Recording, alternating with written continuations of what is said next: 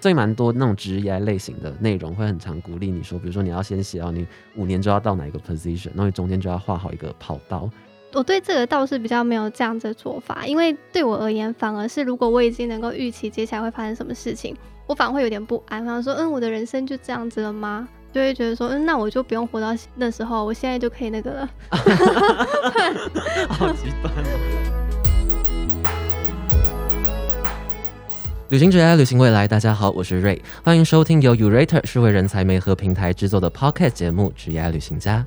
距离区块链登上新闻的版面已经快要过两年了，甚至有许多人就开始思考说：“哎，还是我到区块链产业去工作看看好了。”而且近期我们站上有许多关于 NFT 啊、Crypto 的搜索量，就代表说很多人其实都在搜索有关于这一块的工作机会。因此，我们今天邀请到职涯横跨非常多个领域，近期也转职到区块链产业担任 PM 的 Reveny，来聊他一路上的转职心法，以及他加入区块链领域之后的所见所闻。大家好，我是 Reveny，目前在区块链产业的交易所担任 PM。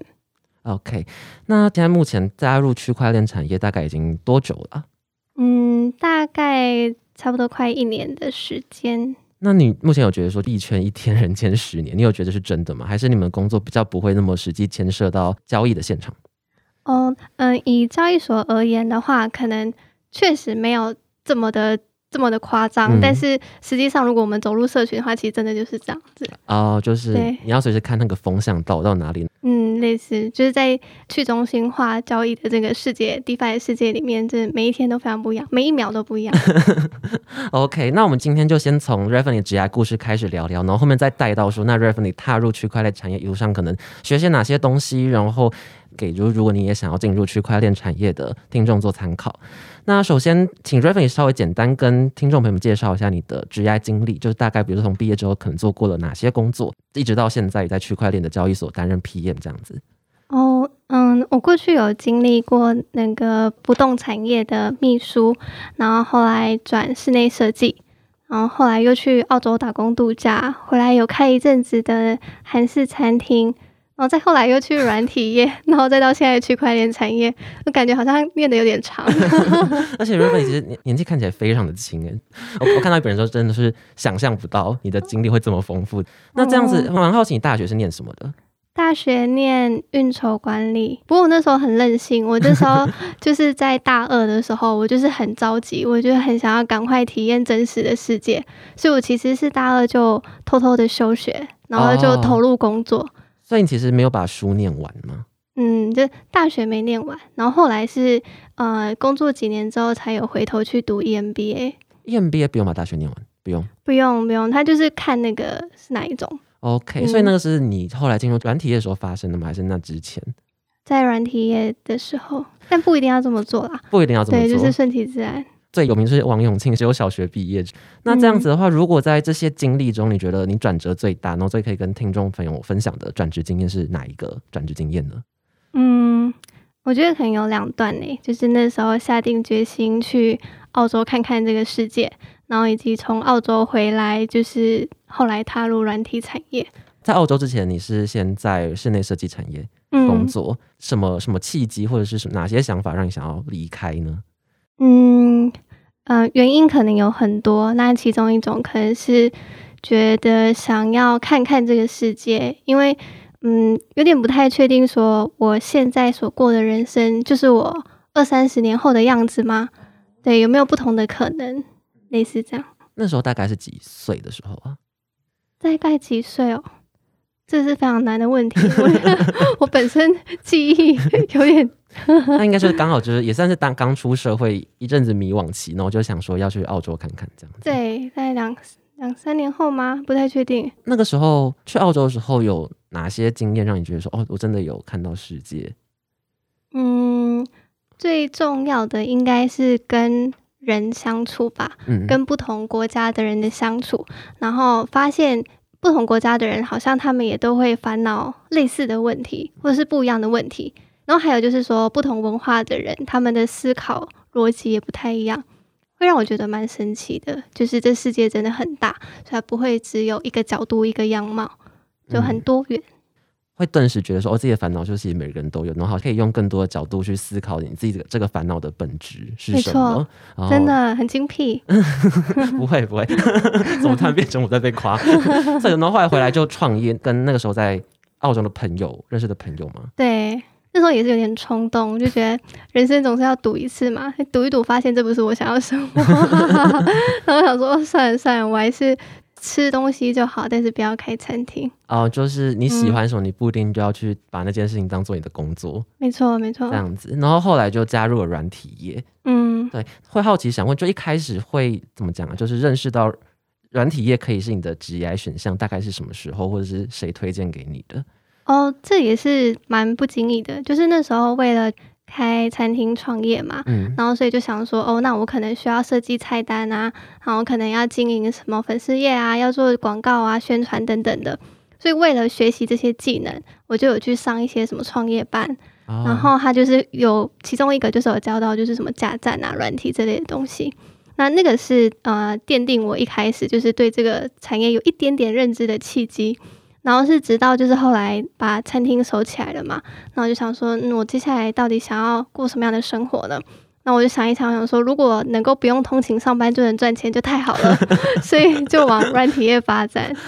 你的理由很好绝哦，就是就很多人都想要过这样的生活，对啊，但大家不一定就是真的会把这件事情拿来当做求职或职业的主要的那种行动的目标之类的。对，那所以那时候你第一份工作是担任网络的行销。对，类似的角色，嗯，对，哎，那那时候应该知道有 PM 这样的职务了，还不知道，还不知道，嗯，不太清楚，懵懵懂懂。那所以是后来怎么会知道 PM 跟就是会选择去当 PM 这样子？哦，就是人家称呼为 PM，可我们在处理一些案子的时候，然后可能就老板觉得说，哎，还不错啊，然后诸如此类的，就是讲到，然后我可能在外面有进修啦，所以大概就是更了解这是怎么一回事，这样。后后来怎么会选择就是啊？那我来偷偷看 PM 的工作，或者是开始学一些跟 PM 有关的工作事项？哦，就是那时候在当那个网络行销企划的时候，就是算是顺其自然，老板觉得好像可以，就交办更多的专案给我们负责，所以在那个岗位默默的转成 PM，就是老板的期待转变了，我就到了那个职位。那只是到了那个职位的时候，可能也觉得自己有不足需要学习的地方，就在往外学习这样子。那你那个时候有发现说你你的身上的哪些特质让老板的对你的期待转变了？嗯，我我觉得就是一个让人家能够安心的方式吧。例如说，嗯，当时我是每周自己会整理一些进度回报，那我自己就是用 Excel 简单的拉那个图，就是说，诶，每一个我现在有负责哪些专案，或是接触哪些专案。然后每一个进度是什么？然后有没有可能遇到哪些问题？每周我会寄一封信给老板，哦，对，类似这样主动汇报。嗯，然后呃，我也算是蛮敢问问题的，就是所以我通常不会就是说已经事情爆炸了才去处理，所以就是想到有什么问题都会主动问，反正就类似这样。然后慢慢的一个专案慢慢的都顺利完成，老板就安心了。这样，如果以职场的用人感觉，就是你的向上管理好像做的很好。嗯，好像。还行，就是因为像我自己有时候，比如说会紧张，或看老板看起来好像很忙的样子，所以就会不太敢跟他讲话之类的。哦，我不会耶，我觉得老板也是人呐。哦，就是他就应该要听你讲话，是吗？应该应该是说，如果真的把事情搞砸的话，其实最后承担责任的更是老板呐。嗯，对啊，所以是。就是我，所以我们要有意识的去避免这件事情发生，所以我只好厚着脸皮的，如果有问题，还是要主动去问他。这个习惯是你一直都有的吗？哎，对，好像好像是，我觉得是一个同理心，哎，哦，嗯，就是哦，哎呀，还可能还有一点，是因为毕竟是到新的产业，我其实也不确定我现在做的事情有没有不正确或者是漏掉的地方，所以透过这样子的回报，其实我也在测试验证说，哎，我有没有哪里漏掉，所以。某某种程度也是这个原因啊，就是跟权威或专业方确认这一件事情的正确性，这样子。对，OK。那其实因为我稍微有看一下 Raven 你的书，我跟就是跟我们同事聚聚接，对。然后 其实书中有提到说 Raven 你其实算是你自己认为自己是内向型的人格，是这样子吗？微微外向型内向，外什么叫外向型内向？嗯，就是简单分外向内向的话，就是说比较外向型的人格，他是呃。可以透过跟大家社群社交的过程中，他可能可以获得满满的能量之类的。对我个人是比较偏向，就是独处的时候比较能够有充电的感觉。但是可能在我的外在或是跟别人互动的过程中，其实人家不一定会觉得原来我是这样子的人。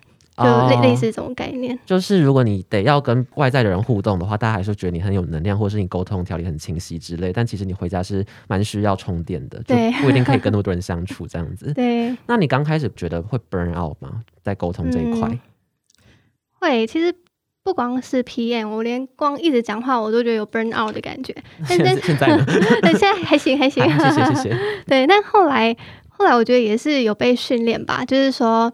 因为这就是工作的一部分嘛，所以为了能够达到目标，所以这是一个必经的过程。然后慢慢的，好像我感觉我现在好像这有点越来越外向一点点，有点像肌肉训练的感觉，好像有一点哎。然后慢慢就是可以变成一张下意识可以沟通的嘴巴。对对。那像刚刚提到说，包含向上管理这一块，那你觉得你还有哪一些强项或优势，就让老板对你期待，或是后来在 P N 职业里面走得更顺利，更适合这一条路？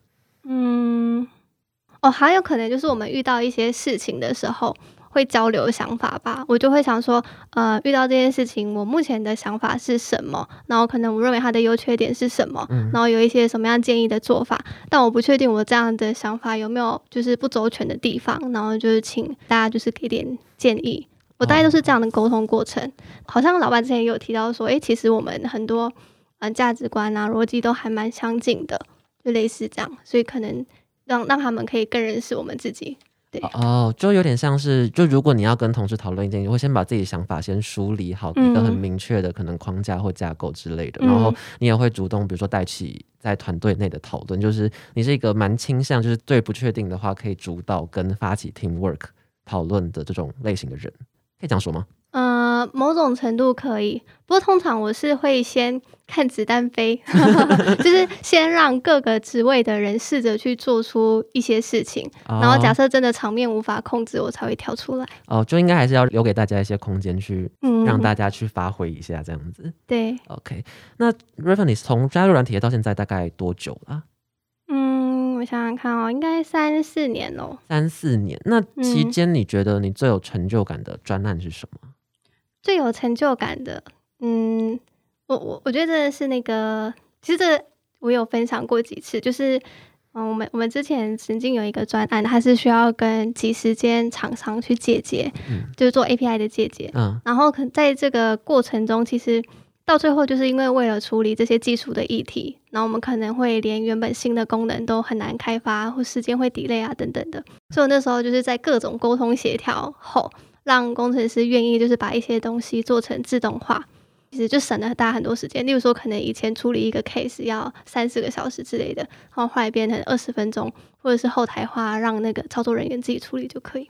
这是我自己觉得就最有感的一个变化。那时候大概经历了多久啊？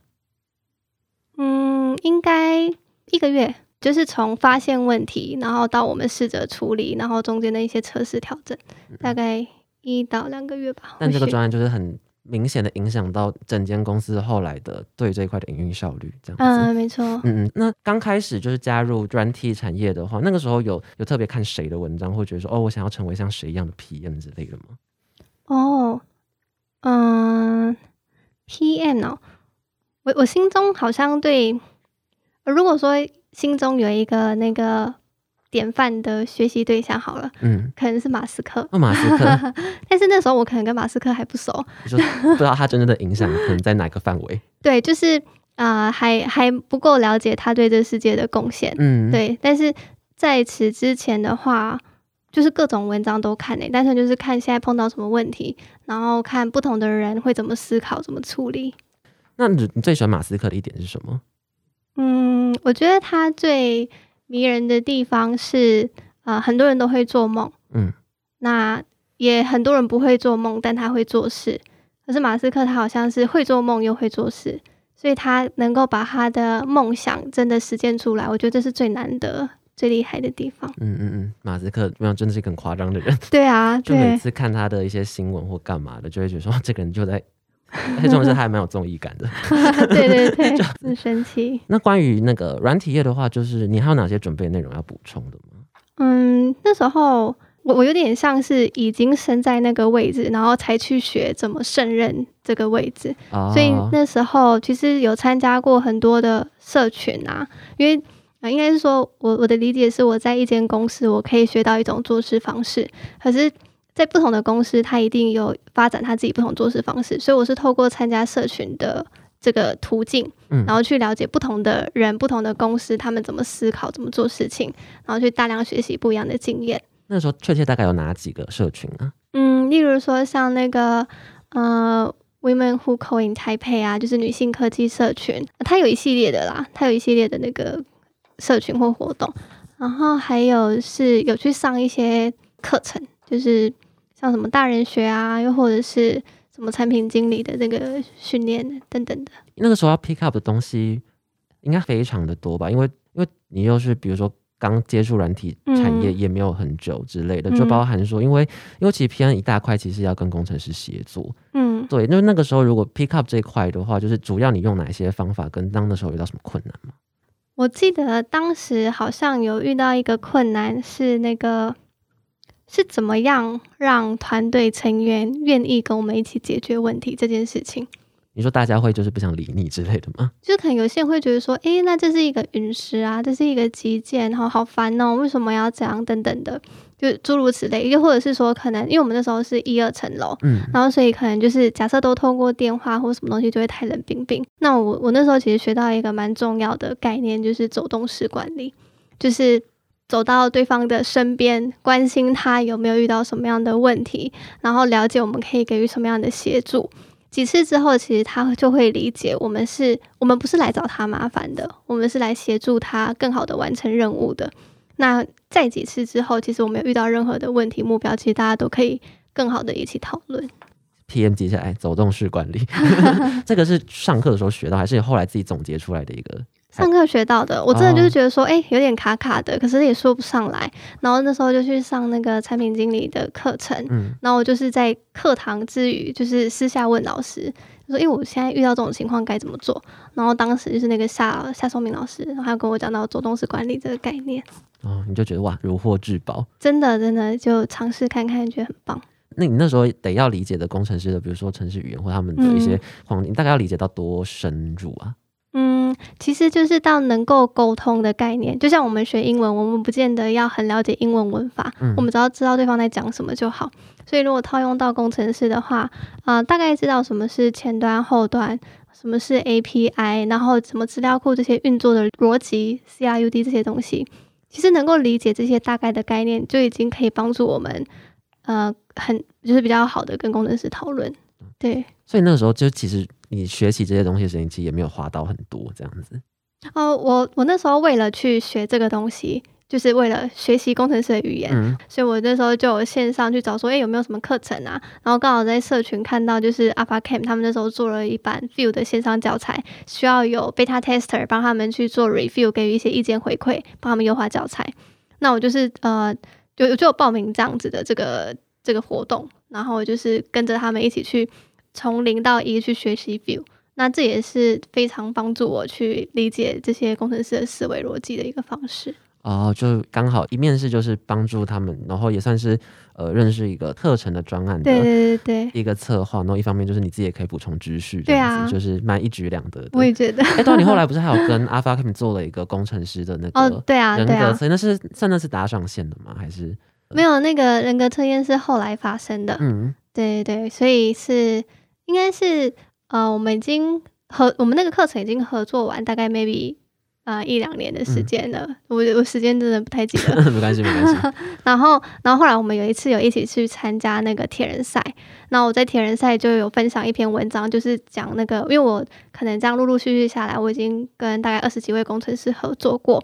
那我觉得很好玩，就是有点像玩游戏的角色。有些人就是很像战士型的工程师，他就是抢在前面冲锋陷阵；有些人可能就是像传教士啊、魔法师那种支援型的。那我就是把这个东西做个整理，然后分享在我的铁人赛的文章中。嗯，然后他们那那时候分享到社群，就是回应也还不错。然后他们就呃那时候 Alpha Camp 的 Bernard 尤其就说，哎，不然我们就是看怎么样可以把这个专案变成一个 side project。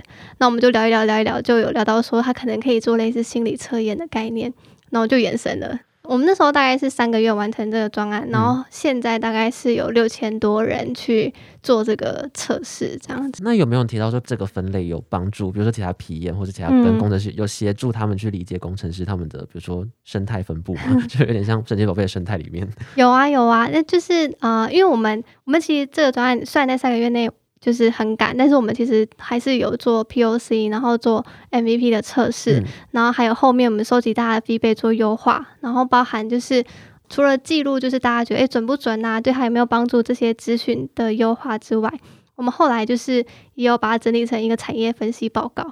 然后去跟大家分享说，哎，其实大部分人大概都是怎么样的人等等的。对，那篇我有看到。哦，谢谢你。对，蛮蛮真的蛮有趣的。对，路过的一个报告。OK，大概什么时候开始接触区块链？大概是去年两二月三月的时候。在那之前的话，你本身是也不太会，比如说买币或买 NFT 之类的吗？没有哎，真的完全都没有。我嗯，我我那个过程是这样，就是嗯，因为。在前一份公司待一段时间了，我感觉好像是时候可以为自己的人生来点新的挑战，对，然后所以就想说，嗯，那我在接下来要去哪里闯荡看看？那朋友就介绍我说，哎，你可以看看就是区块链这类的。我那时候其实一度想要走金融，可是认识我的人都说我绝对不适合走金融，因为我这个人就是非常的不受框架的限制。那个时候为什么想走金融啊？想说那个配比较好哦，对，好，然后所以后来就是辗转，大家说，哎，你应该，也许你可以试试看区块链的产业之类的。那我就开始去看一些相关的产品，然后我就发现，哇，他们实在太有趣了，就是没有像传统金融这么死板板，然后可以有很多很活泼的变化。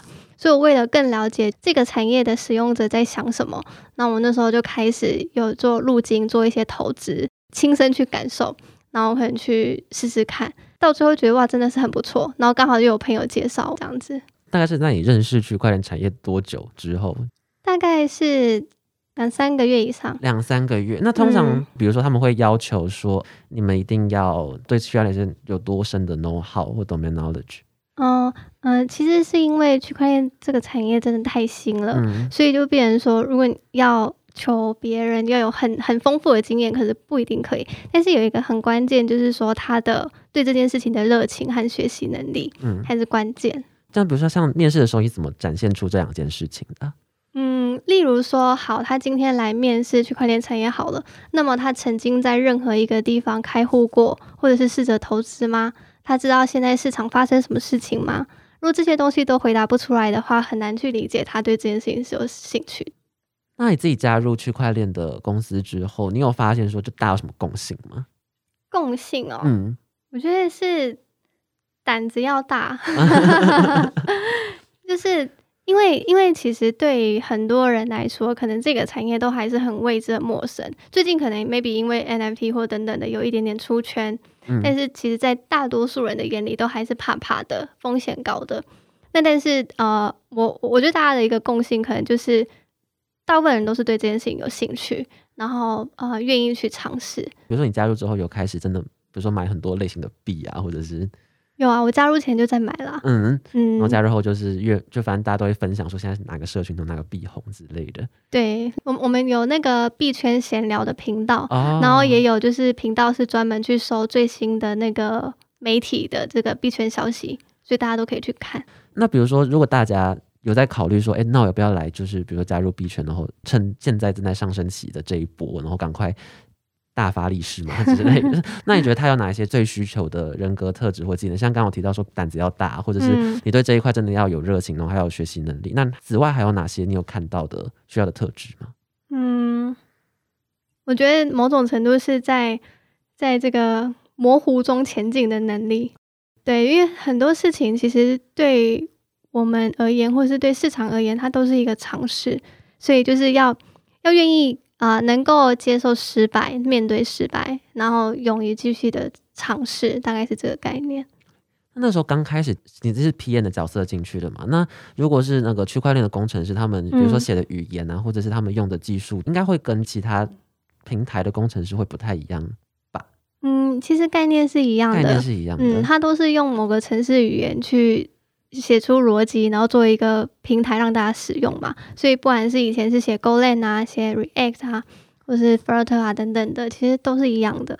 呃，不一样的地方可能就是在跟区块链互动、跟智能合约互动这一块会有一点不一样。可是其实它都是城市逻辑，就只要那个逻辑通了，其实大概就不会有太大问题。所以工作的框架跟就是对于城市语言的那些就大概的名词还干嘛，其实还是差不多的。对对可能有一些东西是新的，但那些东西新的就是你可以套用这样的观念去把它做贯通，这样子。没错没错。那如果是你自己的工作内容分配的话，有很明显的改变嘛？就在区块链产业工作之后。嗯。有诶，如果是软体业的话，我们可能是去看有没有什么最新的技术，然后 maybe 它的迭代是一两个月、三个月一次。可是，在区块链产业，我们其实呃最最好玩的是看人家不同的商业模型，然后看它怎么样跟市场互动，就是很多很多的项目。对，所以最大的差别可能是在这里，就是从比较产品本位就关注产品本身，到更关注的是商业模式跟操作手法这些东西。嗯嗯。今天听这集的话，应该蛮多人都是想要，比如说包括整职 PM 也好，或是进入区块链产业也好。那想要请瑞芬你分享说，那你自己觉得说，那 PM 有哪些是你自己觉得很必备的人格特质呢？嗯，我我觉得最重要的大概是有三个点好了。第一个就是呃自我驱动的能力。其实马斯克有讲过类似的话，就是内驱力，就是说，因为 PM 它其实常常是夹在各个角色之间，所以它。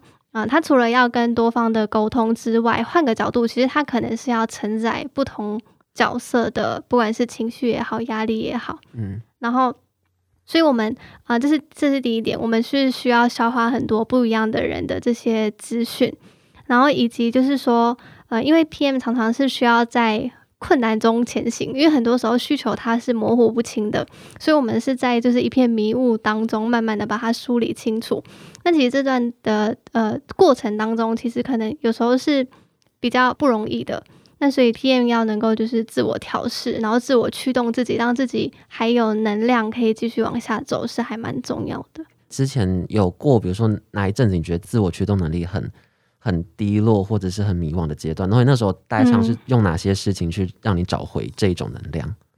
嗯，如果有发生这种事的话，通常是觉得现况没有那么有趣的时候哦，嗯，新鲜感降低了。对，然后所以这时候我可能就会去看看有没有其他的 side project 啊，或者是参加什么活动之类的，就是转换一下。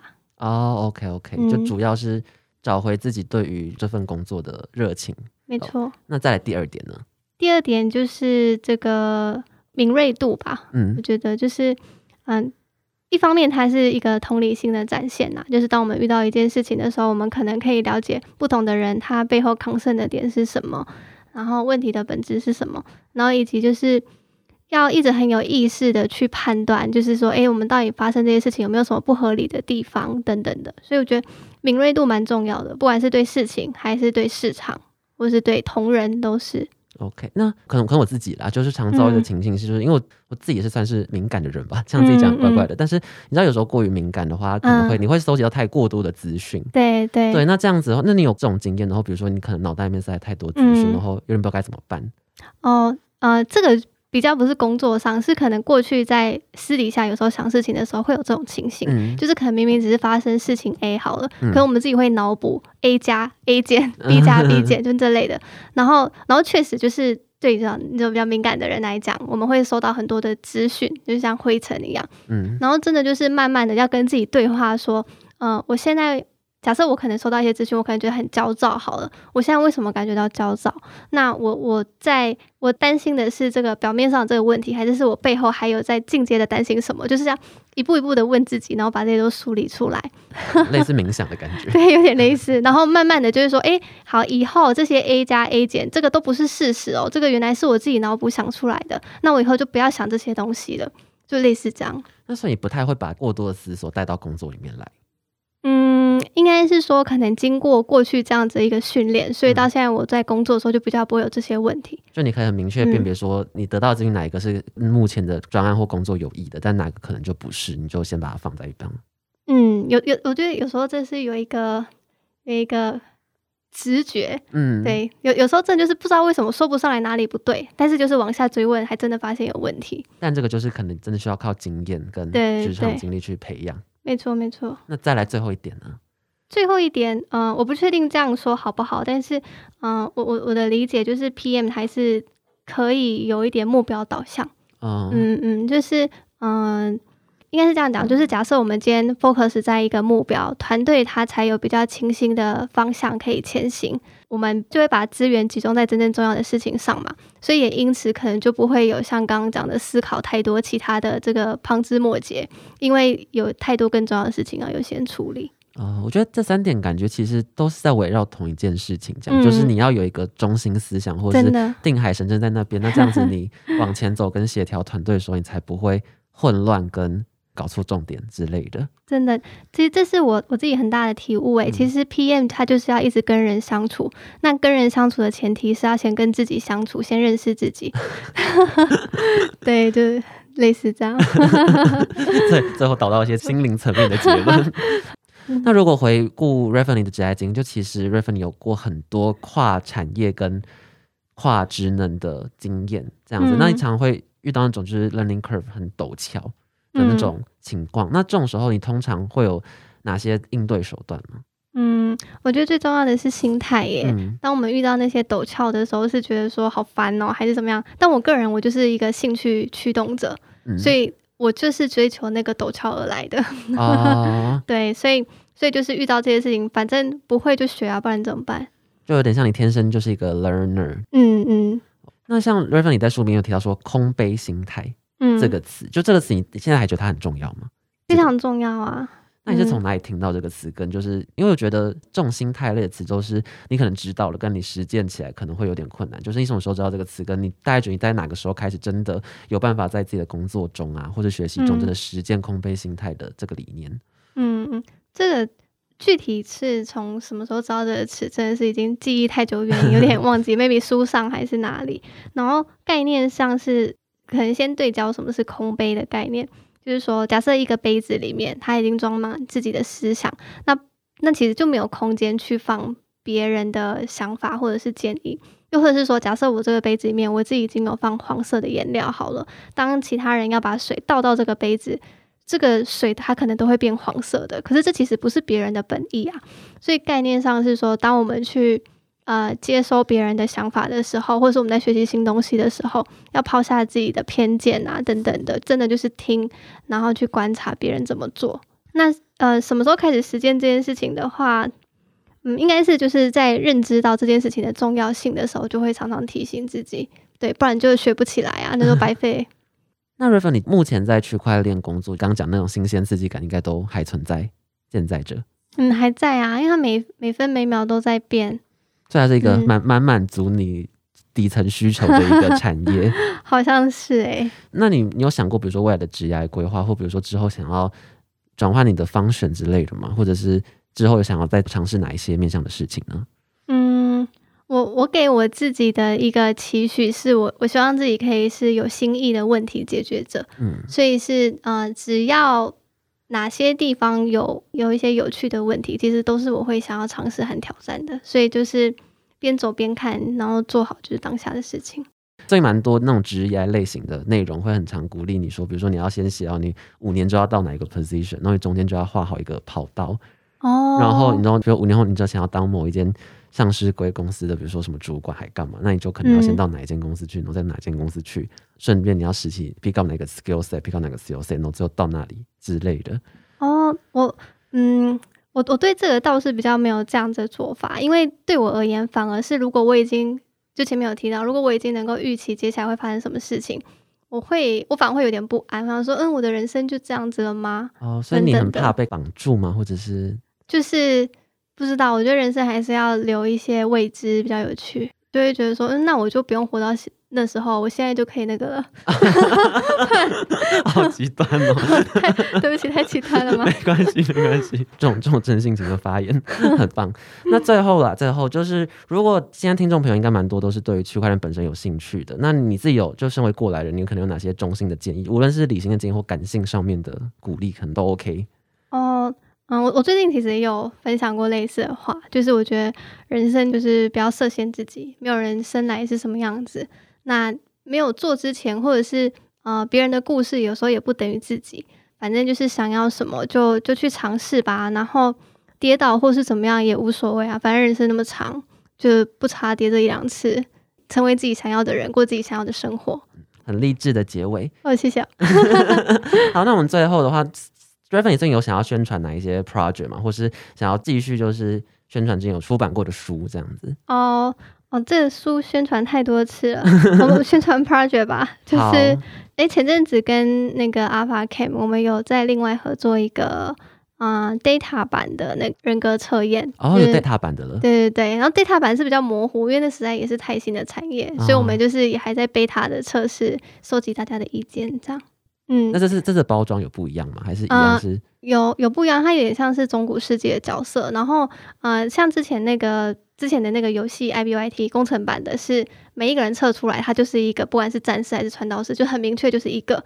可是 Data 版它的故事脉络不太一样，它有点像是你测完之后，我们会分说，哎，你大概是属于哪一种类型？那这个类型的特质，它可能适合哪些资料工作者？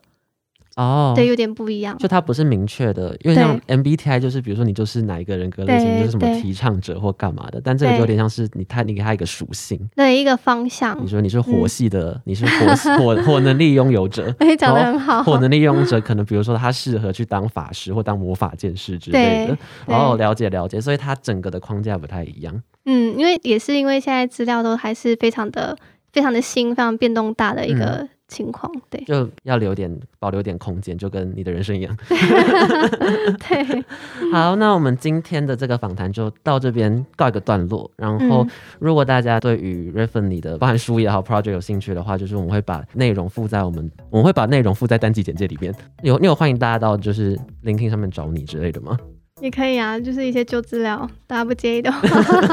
好，就如果你想 多了解就是 r e f e n 的 GI 故事的话，也可以到 LinkedIn 上面去认识 r e f e n 就 r e f e n 其实之前跑书的宣传的时候，已经上过蛮多访谈节目的了，但这次有讲多比较多区块链的部分，嗯，这样子。OK，我觉得还是讲一下，也就是你的书名好，大家可以稍微去查啦。哦，好啊，嗯，好，书名有点长，就是。啊，翻转职涯，然后转职 PM 的必备工作力和与工程师的协作心法。对，如果你想要转职到软体产业担任 PM 的话，欢迎去搜寻 r a f i n 的书。就我自己个人有看过，就我看完之后觉得说，哦，我好像可以当 PM 了，没有太夸张。好，那今天节目就到一个尾声，我是瑞，我是 r a f n y 谢谢大家，谢谢大家，大家拜拜。如果你喜欢这个节目，请你在常用的播放器上面关注我们，新节目上传后就会立刻通知您哦。也欢迎到 Apple Podcast 与节目介绍里的表单给我们建议以及回馈。谢谢你收听《职涯旅行家》，我们下周再见，拜拜。